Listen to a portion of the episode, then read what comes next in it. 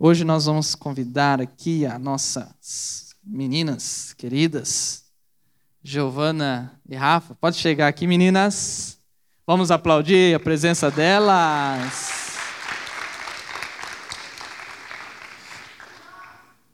Então vamos começar aqui, né, com a Rafa. Rafa, quem é você, minha querida? Fala aí para nós, quem é a Rafa? Olha, pastor, um pouco difícil essa pergunta, né? Mas eu creio que eu sou uma pessoa que muito forte. É, as pessoas que estão próximas a mim vivem me dizendo isso porque quem conhece a minha história, quem sabe de tudo que eu já passei, né? Foi muito difícil ter enfrentado tudo que eu enfrentei. Então hoje eu posso dizer que eu sou uma pessoa muito forte por ter enfrentado tudo isso e conseguido superar, sabe? E ter me tornado uma pessoa nova em Cristo, entende? É uma pessoa focada em tudo que faz que se dedica realmente, né, dá de coração por tudo que vai fazer, ama vidas, ama todas as pessoas que estão aqui, quer fazer de tudo para ajudar elas. É isso. Legal, Rafinha. Roma, quem é você, Roma? Uau! Responder isso parece ser muito fácil, mas não é nada fácil ao mesmo tempo. É aquele momento que você olha para você mesmo e você se analisa e se fala: quem eu sou? E hoje, lendo as perguntas que o pastor tinha me mandado, né, para tentar achar uma resposta, é, o Espírito Santo veio e falou assim: Você é você. Olha que uau essa resposta. Caraca, ninguém nunca tinha me falado isso. E aí ele falou assim: Eu perguntei, como assim? Eu? E ele falou assim: Você é normal. Você chora em dias ruins, você sorri em dias bons, você está presente com a sua família e, ao mesmo tempo, você tem outros amigos aqui fora que surgiram como uma família para você. Você é uma menina comum que está na faculdade, que estuda, que tem dias bons e dias não tão bons. Então, essa é a Roma. Eu também sou muito focada no que eu quero, corro atrás dos meus sonhos, mas não vou falar para vocês que não tem dias ruins e que a Roma é 100% e que a Roma é, tem um escudo na frente dela que protege tudo. Tem, Deus. Mas nós também somos seres humanos e sentimos dores também. Aham. Uhum. Roma, qual faculdade você faz e como que você chegou nesse curso? Eu faço moda e esse curso foi um direcionamento de Deus, na verdade. Eu estava meio em dúvida do que eu ia fazer quando eu terminasse e tudo mais. E Deus chegou para mim e falou assim: Você vai fazer moda. Eu falei assim: Meu Deus, o que, eu vou fazer sendo fazendo moda? Não tem nada para fazer. Aí eles falaram assim: Você vai cuidar de pessoas que às vezes não se vê da maneira que você está vendo elas. Porque eu também sou uma pessoa que gosta de chegar e falar assim: Olha, você está muito linda, sua roupa está muito bonita, seu cabelo. Eu gosto de dar autoestima para a pessoa. E Deus me colocou exatamente neste lugar num lugar onde eu poderia atingir muitos públicos que eu espero que eu atinja. e foi isso, foi um direcionamento de Deus que eu descobri só no meu terceirão. Eu estou fazendo há um, um semestre, né? Vou terminar agora no final o primeiro ano de quatro e estou fazendo moda lá na UEM. Uhum. Ô Roma, legal isso aí é que você falou sobre identidade, né? Porque a gente vive numa crise de identidade. E como, pastor? Meu Deus. É, uma crise de identidade. Então, assim, são meninas que não sabem quem são, né? Ah, não sei se eu sou menina mesmo. Né? Rapazes, ah, não sei se eu sou menino. Eu não sei se eu quero ser cristão, se eu não quero ser cristão, se eu quero pecar, se eu não quero, sabe? É uma crise muito louca, né, que a gente, a nossa geração vive. Quando você disse isso aí de levar identidade para as pessoas, autoestima, né? É, isso é muito legal, muito legal mesmo, porque você fazer o outro se sentir bem é uma dádiva, é uma graça. Né? É mais fácil você fazer o outro se sentir mal. Isso é mais fácil, porque é o instinto animal da gente, né? E você fazer o outro se sentir bem, isso é altruísmo. E altruísmo, ele não é um, um sentimento animal. O altruísmo ele é um sentimento divino, porque o ser humano não consegue ter isso, né, no seu instinto. Até a ciência quando tira Deus de cena, é, fala sobre isso, né? Que a gente é egoísta porque a gente é egoísta, porque a gente, desde a evolução, segundo a ciência, a gente tentou sobreviver. Então a gente fazia tudo para sobreviver e aí a gente virou egoísta, né? E aos olhares de Deus, não. A gente tem, pode ser altruísta. A gente erra, igual você falou, mas a gente pode consertar. Rafa, e você estuda? Qual curso você faz e como que você é, chegou nisso? Então, pastor, entramos numa pergunta um pouco delicada. É, eu fiz durante três anos é, um curso técnico, né? É, inclusive vou terminar no final desse mês de biotecnologia. É, foi um curso que minha mãe meio que me empurrou para fazer e eu aceitei, acabei topando, né? E eu gostei muito da biotecnologia, né? Gostei demais, amava estudar porque a gente trabalhava em laboratório, né? Mexia com as vidrarias lá, era tipo apaixonante. E desde então eu estava decidida que eu ia fazer biomedicina, mesma faculdade que a minha irmã, inclusive. Só que daí Deus começou a me incomodar. Ele falou assim: "Filha, é exatamente isso que você quer para sua vida? Ou você foi influenciada é, a isso, a essa decisão de fazer essa faculdade por conta da sua mãe ter te obrigado a ir fazer o curso ou da sua irmã ter feito esse curso, né, faculdade. E desde então eu comecei a me questionar, né? Eu falei, putz, o que, que eu vou falar para minha mãe? Porque, inclusive, eu ia começar esse ano o curso. Já estava tudo certo, só faltava assinar na Unicesumar. E aí eu peguei e falei, mãe, eu não quero fazer online. Eu não falei para ela que eu não queria fazer essa faculdade. Falei, mãe, não quero fazer online, porque não tinha aberto, né, ainda presencial. E para mim eu não funciono online. Eu passei o terceiro ano do ensino médio inteiro estudando online, foi horrível para mim e é muito difícil, porque a maioria daqui deve ter estudado já, então sabe como é ruim online. E eu falei, mãe, no ensino médio eu não dei conta. Imagina numa faculdade, né, que é algo, né, bem mais sério, algo que tem que realmente focar, porque é isso que você vai levar para sua vida. E aí, beleza, combinei com a minha mãe que eu não ia começar. e aí eu ia começar no meio desse ano. Só que daí como que eu ia falar para ela que eu não queria fazer a faculdade que ela queria que eu fizesse? E aí acabou que eu não estou em nenhuma faculdade. Acabei que passei esse ano decidindo o que, que eu ia querer fazer da minha vida. E para quem não sabe, eu trabalho com a internet, né? Eu uso as minhas redes sociais é, e trabalho com isso. Então, é, eu queria levar isso para minha vida, né? Eu queria trabalhar a minha vida com com a internet. E eu parei para pensar, cara, a biomedicina não vai agregar em nada nisso. E aí eu pensei em publicidade e propaganda, que uma pessoa que eu conheço faz, e ela falou da faculdade e eu fiquei apaixonada pela faculdade. E aí eu conversei com a minha mãe, minha mãe ficou tranquila, falou, Rafa, se essa é essa decisão, tudo bem. Então, aí ano que vem eu pretendo começar publicidade. Ah, isso que você está falando, Rafa, assim, às vezes, o que, que acontece? É, a gente fala assim, muitas coisas da vida a gente fala assim, ah, eu vou fazer isso porque é o que tem para hoje, né? Então, tipo assim, ah, eu tenho que lavar louça porque eu tenho que lavar louça, mas eu odeio lavar louça. Ah, eu tenho que arrumar meu quarto porque eu tenho que arrumar meu quarto, eu odeio arrumar meu quarto. Né? Então, é a mesma coisa da mãe que fala assim, ah, eu tenho que fazer almoço para meus filhos, mas eu odeio fazer isso. E a pessoa está há 20 anos odiando fazendo isso. Então, ela nunca parou para pensar que ela tem uma opção. Qual é a opção? Não, não, não precisa fazer. O que, que ela pode fazer? Ela pode arrumar, talvez, uma outra forma. Alguém pode cozinhar. Ah, não tem dinheiro para alguém cozinhar. Então, não, o maridão vai ter que fazer, alguém vai ter que ajudar, o filho a filha, o fim. Enfim, o que eu quero dizer? Às vezes, na vida, a gente acha que a gente não tem opção. Que é aquilo, né? E você tomar uma postura de tipo assim, poxa vida, minha mãe até queria que eu fizesse isso, né? Mas não é isso que vai realizar a minha vida. Às vezes a gente fica com uma coisa que não realiza a gente só porque a gente acha que é o que tem para hoje, né? E isso engana muitos adolescentes até. Porque, às vezes, na adolescência, o que, que a gente. Pelo menos eu era assim. Tipo assim, poxa vida, tá todo mundo ficando, né? Tá todo mundo saindo, né? meus amigos já provaram tal coisa, beberam, e eu não fiz isso ainda. Parece que eu vou ficar para trás. Então, tipo, é o que tem para agora. Eu preciso fazer isso agora, né? E não, a gente tem opção porque a gente ali tem o livre arbítrio, né? Então, Legal, é isso aí. Pega firme naquilo que Deus tem para tua vida, né? Para o teu coração.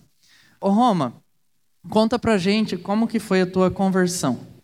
Um... a minha conversão, acredito que não foi de sair do mundo e entrar na igreja. Foi uma conversão de já estar na igreja e me descobrir de uma nova forma.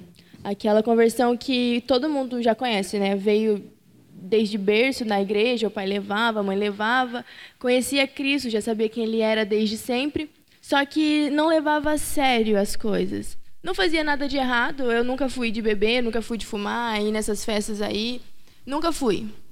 Sempre fui muito tranquila com isso. Então, foi algo que Deus vinha colocando no meu coração falou assim: tá, você nunca faz nada, mas você acha que só isso tá bom? E aí ele pegou no ponto fraco, né? Só isso tá bom? Eu falei assim, pô, mas eu tô fazendo tanta coisa. Olha o tanto de coisa que eu tô deixando de lado. E aí Deus falou para mim, vai mais fundo. E aí foi num acampamento que eu tava. Deus usou uma líder para falar comigo. E as mesmas coisas que ela me perguntava, ela falou assim, se você pudesse descrever Jesus para uma pessoa que não conhece Jesus em um minuto, como você falaria? E eu pensei, falei assim, cara, como eu vou descrever alguém que é dono do mundo inteiro, do universo inteiro em um minuto? Como eu vou falar todas as coisas boas que ele fez na minha vida em um minuto? E foi a partir disso que eu comecei a ir mais a fundo, falar mais com Deus, na oração, Espírito Santo, é, me envolver mais com a igreja também me ajudou bastante, entrar nos ministérios, conversar com as pessoas, ter amigos próximos de Cristo também para me ajudar nessa caminhada que eu estava começando novamente. Até os meus 13 anos eu era da católica, ou seja, eu era da igreja, mas era totalmente diferente da que a gente conhece aqui. Bem diferente. Não sei se vocês já foram, mas eu ia na igreja por ir, simplesmente por ir, porque meus pais estavam indo, eu tinha que fazer a catequese, tinha que pegar a figurinha para colar no álbum lá e tudo mais, de boa.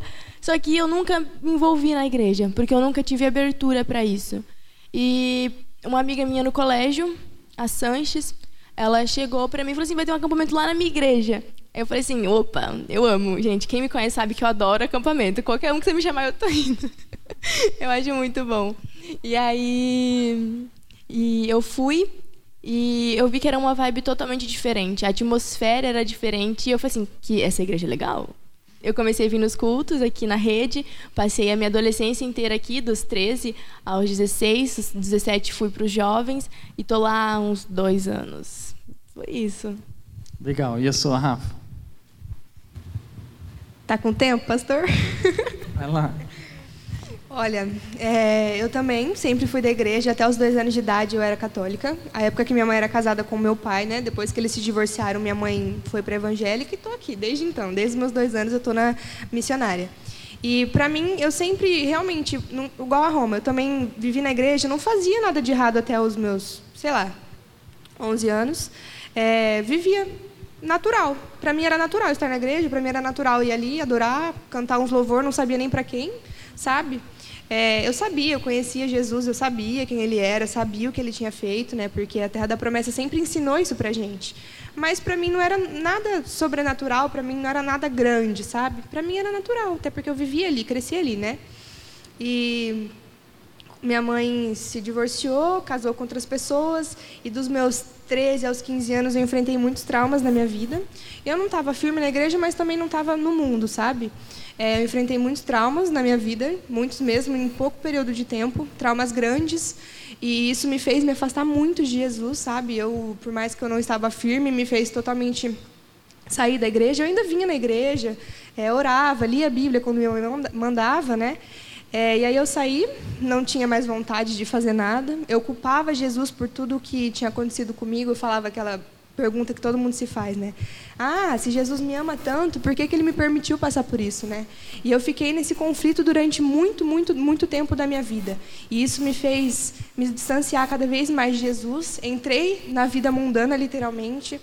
Fiz tudo que tinha direito, tudo que o mundo poderia me oferecer. Bebi, era um menino diferente toda semana, sabe, pastor?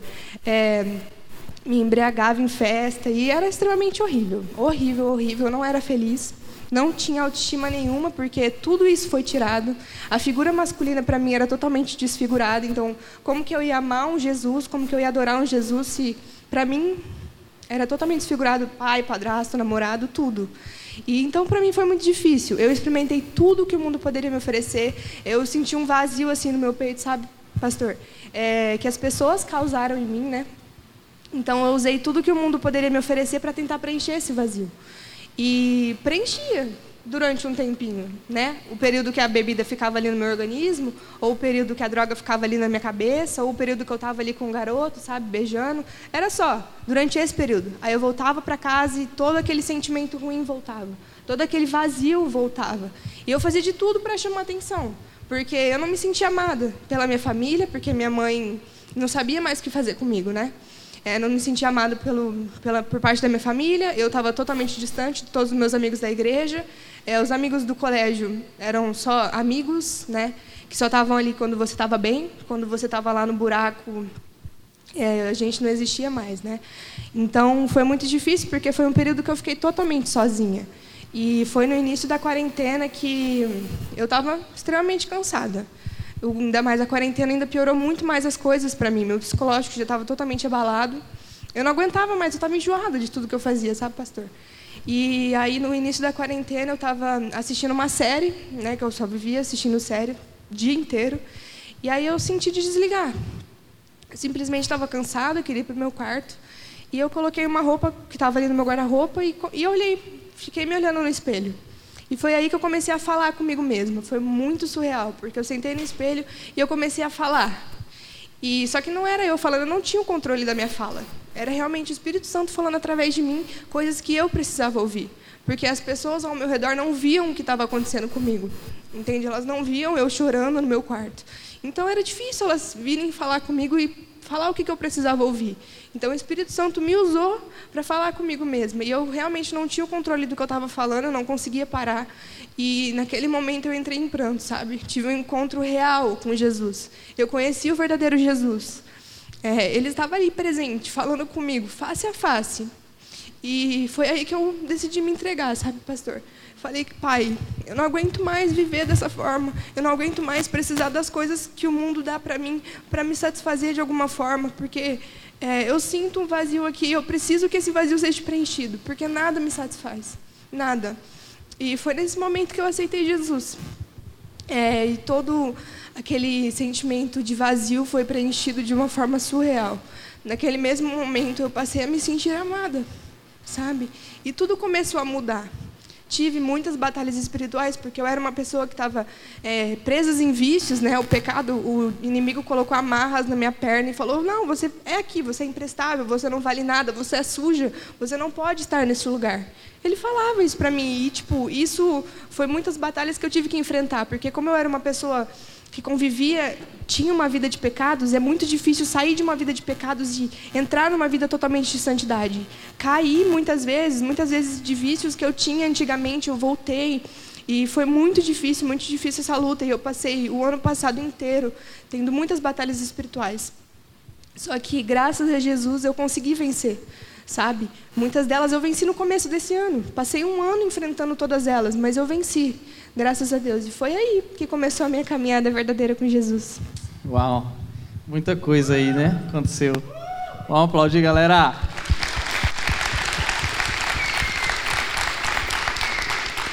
É, sabe, existe um processo, né, para tudo. E é interessante como Deus, ele é a, o melhor psicólogo que pode existir, né? Então, isso que você viveu foi um processo muito lindo, né? Um processo assim de reconhecimento, né? De quem você é, de quem Deus é. Esse olhar no espelho significa muito, né? E quantas vezes a gente se olha no espelho, mas a gente não enxerga quem a gente é. Né? E quando Deus revela para a gente, a gente consegue ver dentro de nós quem a gente é de verdade, né? Então eu já tive esse esse momento assim com Deus também, sabe? De conseguir olhar para dentro de mim e ver assim quem realmente eu sou, né? Os erros, as falhas, né? os pecados, né? o passado. E você chega num ponto quando você começa a olhar para si mesmo e todo ser humano é normal e todo adolescente normal que consegue olhar para si mesmo consegue ver que ele não merece nada. Com certeza. Né? E, e sabe, só uma coisinha, aquela pergunta que eu fiz lá atrás, quando eu estava enfrentando, né, realmente no lugar mais sujo da minha vida, que eu perguntei, é, se Jesus me ama mesmo, por que, que ele me fez passar por, por tudo isso? E hoje eu falo que não é que Jesus fez eu passar por tudo isso para eu aprender alguma coisa ou sair daquele lugar que eu estava, mas isso que que causou em mim foi pecados de outras pessoas que geraram na minha vida. E isso muitas vezes ele não tem controle, porque as pessoas escolheram pecar. Então isso causou um buraco no meu coração. Então hoje eu olho para trás e falo, cara, se eu não tivesse passado por tudo isso, eu não teria me tornado a pessoa que eu me tornei hoje. Eu não teria, eu não estaria nessa caminhada com Jesus. Eu não estaria pregando o evangelho na internet e salvando vidas, sabe? Eu não estaria nesse lugar nesse momento dando meu testemunho para vocês que talvez eu tenho certeza que muitos de vocês já se identificaram comigo. E eu tenho certeza disso, porque eu conheço muitos de vocês que me procuram no meu direct falando, Rafa, eu preciso da sua ajuda. E eu dou graças a Deus que eu consigo ajudar essas pessoas. Por quê? Porque eu já enfrentei tudo isso. Então, hoje em dia, eu olho para trás e falo, pai, obrigada. Obrigada por eu ter passado por isso, porque hoje eu consigo ajudar adolescentes que enfrentam o vício da pornografia, eu consigo ajudar adolescentes que enfrentam o vício de ficar beijando, eu consigo enfrentar, ajudar adolescentes que enfrentam o vício da bebida. E eu ajudo. Então eu olho para trás e falo, pai, obrigada. Deus cura as feridas para que a gente possa ajudar a curar outras, né, de outras pessoas ainda que estão abertas. Ô Roma, é, você eu lembro aqui, quando eu entrei aqui em 2017, né, tava a Rominha aí. Não conhecia a Rominha ainda, conhecia a Rominha ali, né, e eu já vi algo diferente você desde aquela época. E às vezes a gente pensa também assim, ah, para ter conversão tem que ter alguma coisa muito triste, né? E não é verdade. E pastor, né? eu perguntava muito isso. Sim. Muito, muito. É que as pessoas ouvem que o que causa mais impacto nas pessoas, o que, que as pessoas gostam de ver? Tragédia. Vocês vão, o que, que é as coisas mais vistas na internet? Ah, é tragédia, é o avião caiu, a mulher que quebrou a perna e não sei o quê. Então, às vezes, isso impacta né, a vida das pessoas, mas não significa nada. O que importa é que Jesus está transformando, Jesus está mudando, né? E esse processo aconteceu com você. O meu foi mais ou menos assim também. Não, não tive assim uma, ah, sei lá, uma vida devassa, né? Mas é, Deus me salvou e Ele salva a gente para fazer alguma coisa. E no teu caso, Roma, qual que você acha que é o chamado de Deus para sua vida? Bom, quem está na minha célula de segunda-feira, eu sempre falo que nosso primeiro chamado é se relacionar com Deus. E esse eu acredito que eu já estou cumprindo. E o segundo é também como nosso mandamento, né? Amar ao próximo como a ti mesmo. E eu estou tentando trazer a moda junto para o meu chamado da internet também. É, eu acredito que Deus não chama as pessoas para serem TikTokers ou para ser Instagrammers, não sei como é que fala. É, ele não chama pessoas para serem grandes em plataformas. Ele chama pessoas para ser grande na palavra dele. Então, eu acredito que o meu chamado, pastor, é exatamente a minha faculdade. É conseguir transformar o que eu gosto na, de ver nas pessoas através daquilo que elas estão vestindo. Hoje mesmo eu estava fazendo um trabalho que eu tinha que desenvolver um arquivo científico, alguma coisa assim. E eu estava do que, que eu vou fazer, o que eu vou fazer. Eu estava pesquisando sobre como uma peça de roupa pode transformar o estilo de uma pessoa. E é literalmente isso que eu busco, né? Que não seja apenas roupas, mas que sejam a vestimenta do Espírito Santo ali.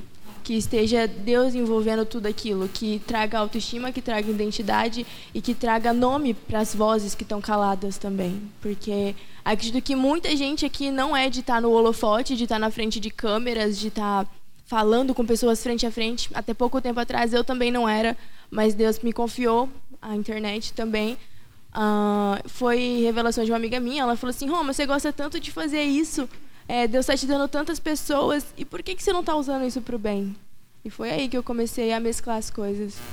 Foca no propósito. Foca no propósito, né? Qual é o propósito? Porque se você focar no propósito, você vai é, descobrir vários tipos de ferramentas. Né? É igual o, o Noé. O Noé, é, o propósito dele era salvar ele e a família dele e ia ter destruição do mundo. E Noé levou mais de 100 anos para fazer a arca. Né? Muito tempo, muito tempo para fazer aquela arca. Só que ele ficou lá alguns dias só na água e depois ele teve que jogar a arca fora. Né? Então imagina, ah, trabalhei 100 anos para jogar essa arca fora. Então não é a ferramenta, é o propósito. Né? Pode ser que aconteça aí, entre um governo e fala assim, ah, não vamos mais, não vamos falar mais de Jesus na internet aí, né? Só que o propósito continua. Você pode continuar falando dele de diversas formas, né? Então, isso aí, foque no propósito que vai dar tudo certo. E qual que é o teu chamado, Rafa? Então, pastor, sempre uma longa história, né? Comigo. Eu, é, voltando um pouquinho para trás, né, da, sei lá, do meu nono, segundo, primeiro segundo ano do ensino médio, é, eu sempre fui uma pessoa que gostava muito de ajudar as pessoas, sabe, pastor? Eu podia estar no buraco que for, se tiver um irmãozinho ali do meu lado, uma amiga que está buraco também, eu tentava, sabe, puxar. Podia estar chorando por dentro, mas eu estava ali aconselhando as pessoas. E mesmo nessa minha fase de é, estar realmente distante de Jesus, eu fazia isso. Por incrível que pareça, eu fazia isso. Eu usava a minha rede social para escrever textos motivacionais em cada foto que eu postava. E muitos daqueles podiam ser até textos que eu estava realmente sentindo, só que não era algo que eu estava vivendo, sabe, pastor? Então, eu fazia, sempre fiz. Então, eu sempre gostei de fazer isso. E aí Deus começou a, depois, né, que eu voltei para Jesus, eu sabia que eu precisava ajudar as pessoas. Eu tinha essa convicção, isso queimava no meu coração, só que eu não sabia no quê ou para quê, né? Ou para quem. E aí depois que eu realmente aceitei Jesus verdadeiramente no meu coração, isso foi ficando cada vez mais forte, sabe? E Jesus foi me direcionando. E aí eu, eu li um livro no começo desse ano, 99 não é 100. E lá fala né, de chamados, de propósitos. E foi naquele livro que esse chamado queimou muito, muito, muito no meu coração, só que eu ainda não tinha confirmação, que é o chamado evangelístico. É, eu não tinha confirmação, aquilo lá queimou no meu peito, eu não tinha confirmação. Então, depois de algumas semanas, é, Deus enviou um amigo meu, que ele frequentava a nossa igreja, inclusive, só que hoje ele está frequentando outra. E ele falou que ele tinha uma revelação para mim, que ele teve um sonho comigo. E ele falou assim: Rafa, nesse sonho eu via você num palco ministrando, nesse sonho eu via você orando pelas pessoas, nesse sonho eu via você evangelizando muitas vidas. E foi naquele momento que Deus me confirmou que aquele era o meu chamado, sabe? Que o meu chamado era realmente buscar as pessoas de fora para dentro. Buscar as pessoas que estão com dores, que estão em buracos, e usar da minha vida, usar da minha história, do meu testemunho para tentar alcançar essas pessoas e trazê-las para Jesus. Entende? Então, estamos aí. Legal, Rafinha. Usando toda a dor que você já teve, né? Para causar algo bom. E o chamado de Deus, na verdade, tem tudo a ver com isso, né? Porque é, Deus ele se importa com pessoas. Então tudo que Deus faz envolve pessoas. Então nada que a gente pode fazer, ah, vou construir alguma coisa, ou vou fazer alguma coisa para quê? É, tem que envolver gente. Se não envolver gente, não, não, não faz sentido. Deixa eu ver aqui. Chegaram algumas perguntas. Vamos ver. É... Rafa, vou fazer a pergunta para você aqui então. O que você diria a uma pessoa que nunca beijou, mas tem tentações o tempo todo? O próprio inimigo. Gente, nossa, eu lembro até hoje, no meu nono ano eu ainda era bebê. E todo mundo da minha turma não era mais. Só eu era lá bebezona e eu me sentia muito excluída por isso. E todo mundo me zoava por isso. E eu me sentia muito mal, porque assim, é, eu estava dentro da igreja, né? Então, tipo assim, eu não sentia. Não é que eu não sentia vontade, é que não me encaixava, sabe? Naquele momento eu não me encaixava estar ali fazendo tudo que a galera estava fazendo. Por mais que eu não era realmente firme dentro da igreja, é, eu não me encaixava. Então, eles me zoavam muito por isso. E pode ter certeza que, que o diabo usou aquelas pessoas para fazerem tentações em mim. E foi através daquele bullying que as pessoas faziam comigo que eu dei o meu primeiro beijo. E então eu falo para vocês hoje que, cara, não se envergonhem, isso não é uma coisa feia. É uma coisa feia para as pessoas que estão fora da igreja, mas dentro da igreja isso é um privilégio, sabe? Jesus quer que vocês estejam no lugar que vocês estão. Então, se vocês não beijaram, glória a Deus por isso. Eu me arrependo hoje em dia de ter dado meu primeiro beijo, porque daí eu não parei mais. Então, cara, não se envergonhem por isso. As pessoas vão te zoar, vão, mas pensa, cara, é o inimigo tentando tentar vocês, para que vocês deem o primeiro passo e depois não conseguem sair desse vício. Eu fiz, foi isso que aconteceu aconteceu comigo. Eu fui lá, dei o primeiro passo, dei o primeiro beijo, porque as pessoas me zoavam. E desde então eu entrei num vício constante. Fiquei o quê? Quatro anos dentro desse vício. E aí foi gerando outros vícios, né? Então, cara, não se envergonhe disso. Jesus se alegra com você é, não ter dado o seu primeiro beijo. Sei que é algo muito bobo de se dizer, mas não se envergonhe disso. De verdade, isso é muito bom.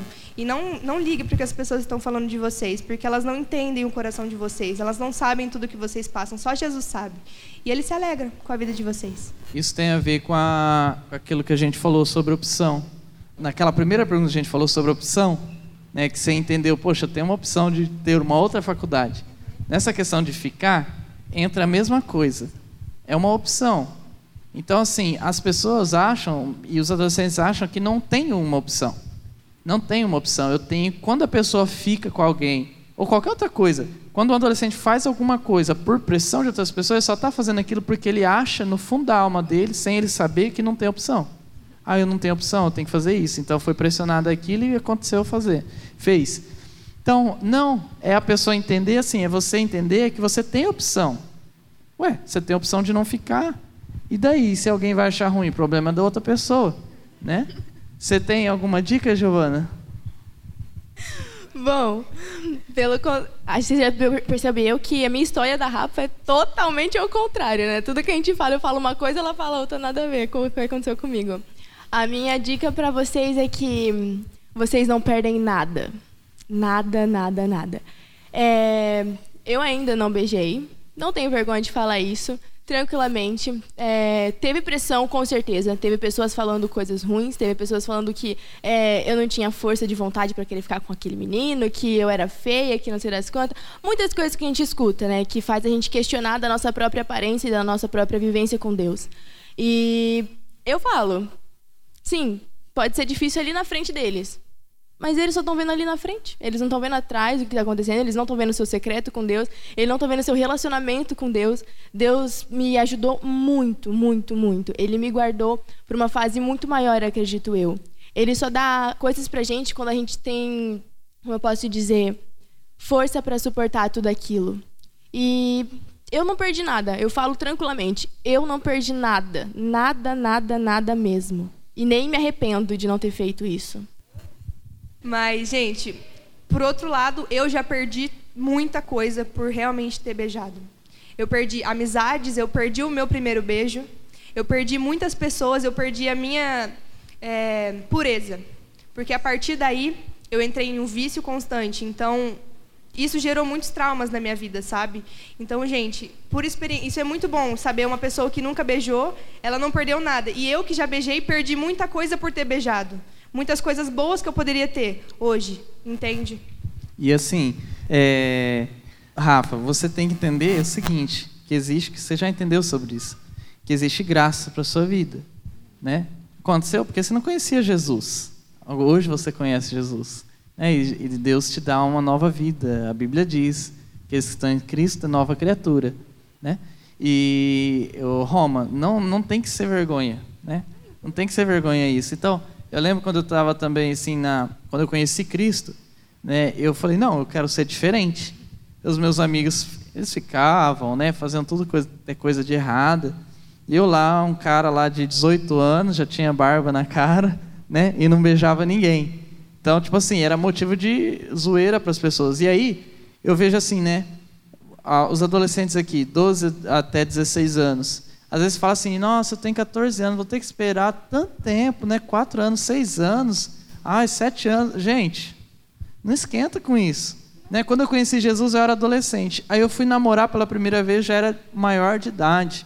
Então, assim, para com isso, tá? Não, não, não, não sofra pressões e nem caia nessas pressões.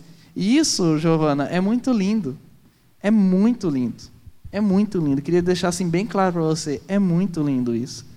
Né? Sabe o que, isso demonstra? Demonstra que Deus vai fazer assim, uma coisa assim maravilhosa, espetacular na tua vida. Amém. É maravilhoso mesmo, tá? Então não se envergonhe, fale mesmo disso aí para todo mundo, porque o povo, o mundo, eles falam que ah, eu estou ficando com tal pessoa, estou fazendo isso, aquilo outro. Você tem que falar o inverso, sabe?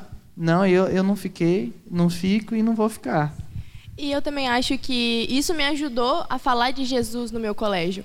Porque como que eu ia falar algo que eu não estava vivendo? Como eu ia falar que eu respeitava Cristo, respeitava o templo do Espírito Santo, que no caso somos nós, se às vezes eu não me respeitava também. Então isso deu muita liberdade para eu começar a falar. Eu lembro que tinha vez que a galera estava falando na sala e eu chegava perto e falava assim: não, peraí, que ela não, não escuta isso, deixa quieto. Pá. Eles paravam de falar porque eu chegava. E eu não me sentia constrangida por isso. Eu me sentia amada por saber que eles sabiam quem eu era, eles sabiam quem eu acreditava na minha vida e eles respeitavam aquilo. Era algo de extremo orgulho mesmo, de verdade, para vocês. Não perdi nada pelo fato que a Rafa falou, eu só ganhei coisas na minha vida. É... Nossa, um beijo. Cara, vocês que já beijaram, eu pergunto para vocês, o que, que isso acrescentou na vida de vocês? Nada. Porque se tu beijou uma, tu vai querer beijar outra, vai mais outra, e mais outra, e mais Só outra. a satisfação de um desejo sexual, né? Exato. E Isso. não aflora, né, Isso desejos sexuais. E aí acontece aquilo que você falou, Rafa é, você tentava preencher e não preenchia, porque de fato não vai preencher.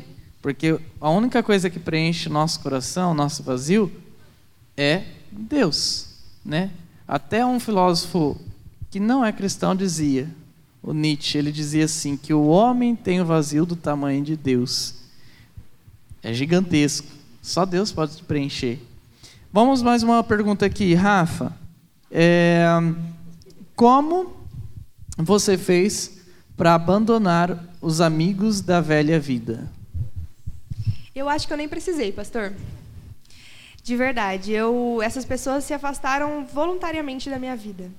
É, porque eu, eu sei que vai ter essa pergunta né, mais para frente, então eu só vou dar um, um. Vou adiantar um pouquinho. Eu já fui cancelada na internet algumas vezes. E isso gerou com que as pessoas que eram meus amigos se afastassem de mim. E de primeira, assim, pastor, foi horrível. Foi horrível. Então eu não precisei me afastar dessas pessoas, sabe? Elas simplesmente se afastaram de mim. E no primeiro momento eu me senti muito mal. Me senti muito mal. Eu não me senti amada por nenhum deles. E só que depois eu entendi o que Jesus fez. Ele realmente fez aquela peneirinha, sabe? Ele falou: "Filha, agora que você passou por isso, você vai ver quem são seus amigos e quem não são". E foi na época que eu realmente fiquei sozinha, né, pastor? Não tinha ninguém. E aí que eu, que eu realmente é, aceitei Jesus e eu tinha somente Ele, né? E aí Deus foi me entregando amizades maravilhosas que eu tenho aqui, né? Linda. Então é isso, gente. Não, de verdade, eu não precisei me afastar. Essas pessoas realmente se afastaram de mim. Então, a palavra de Deus diz que as trevas não permanecem onde há luz. Então, se você é luz, se você está vivendo Jesus, você moça, você rapaz está vivendo Jesus, você não vai precisar ficar assim, ah, esse aqui eu tenho que excluir da minha vida, aquele lá também. Porque você vai ser luz. A pessoa que é treva não vai querer ficar na luz. Ou ela se converte, ela vai falar, eu quero essa luz. Ou ela vai falar assim, estou fora, eu não quero ficar nessa luz não. Né? Você já viu o morcego querer ficar em luz? Não fica. Acende uma lanterna perto dele, você vai ver, ele vai sair correndo. Então, ou ele vira passarinho, ou ele vai sair fugindo. Deus uma... cuida de tudo, né, pastor? Exatamente. E outra coisa é, quando às vezes a gente quer assim, ah, mas essa pessoa está se afastando de mim, né? Será que isso não tem a ver com a necessidade que eu tenho de ser aprovado, né?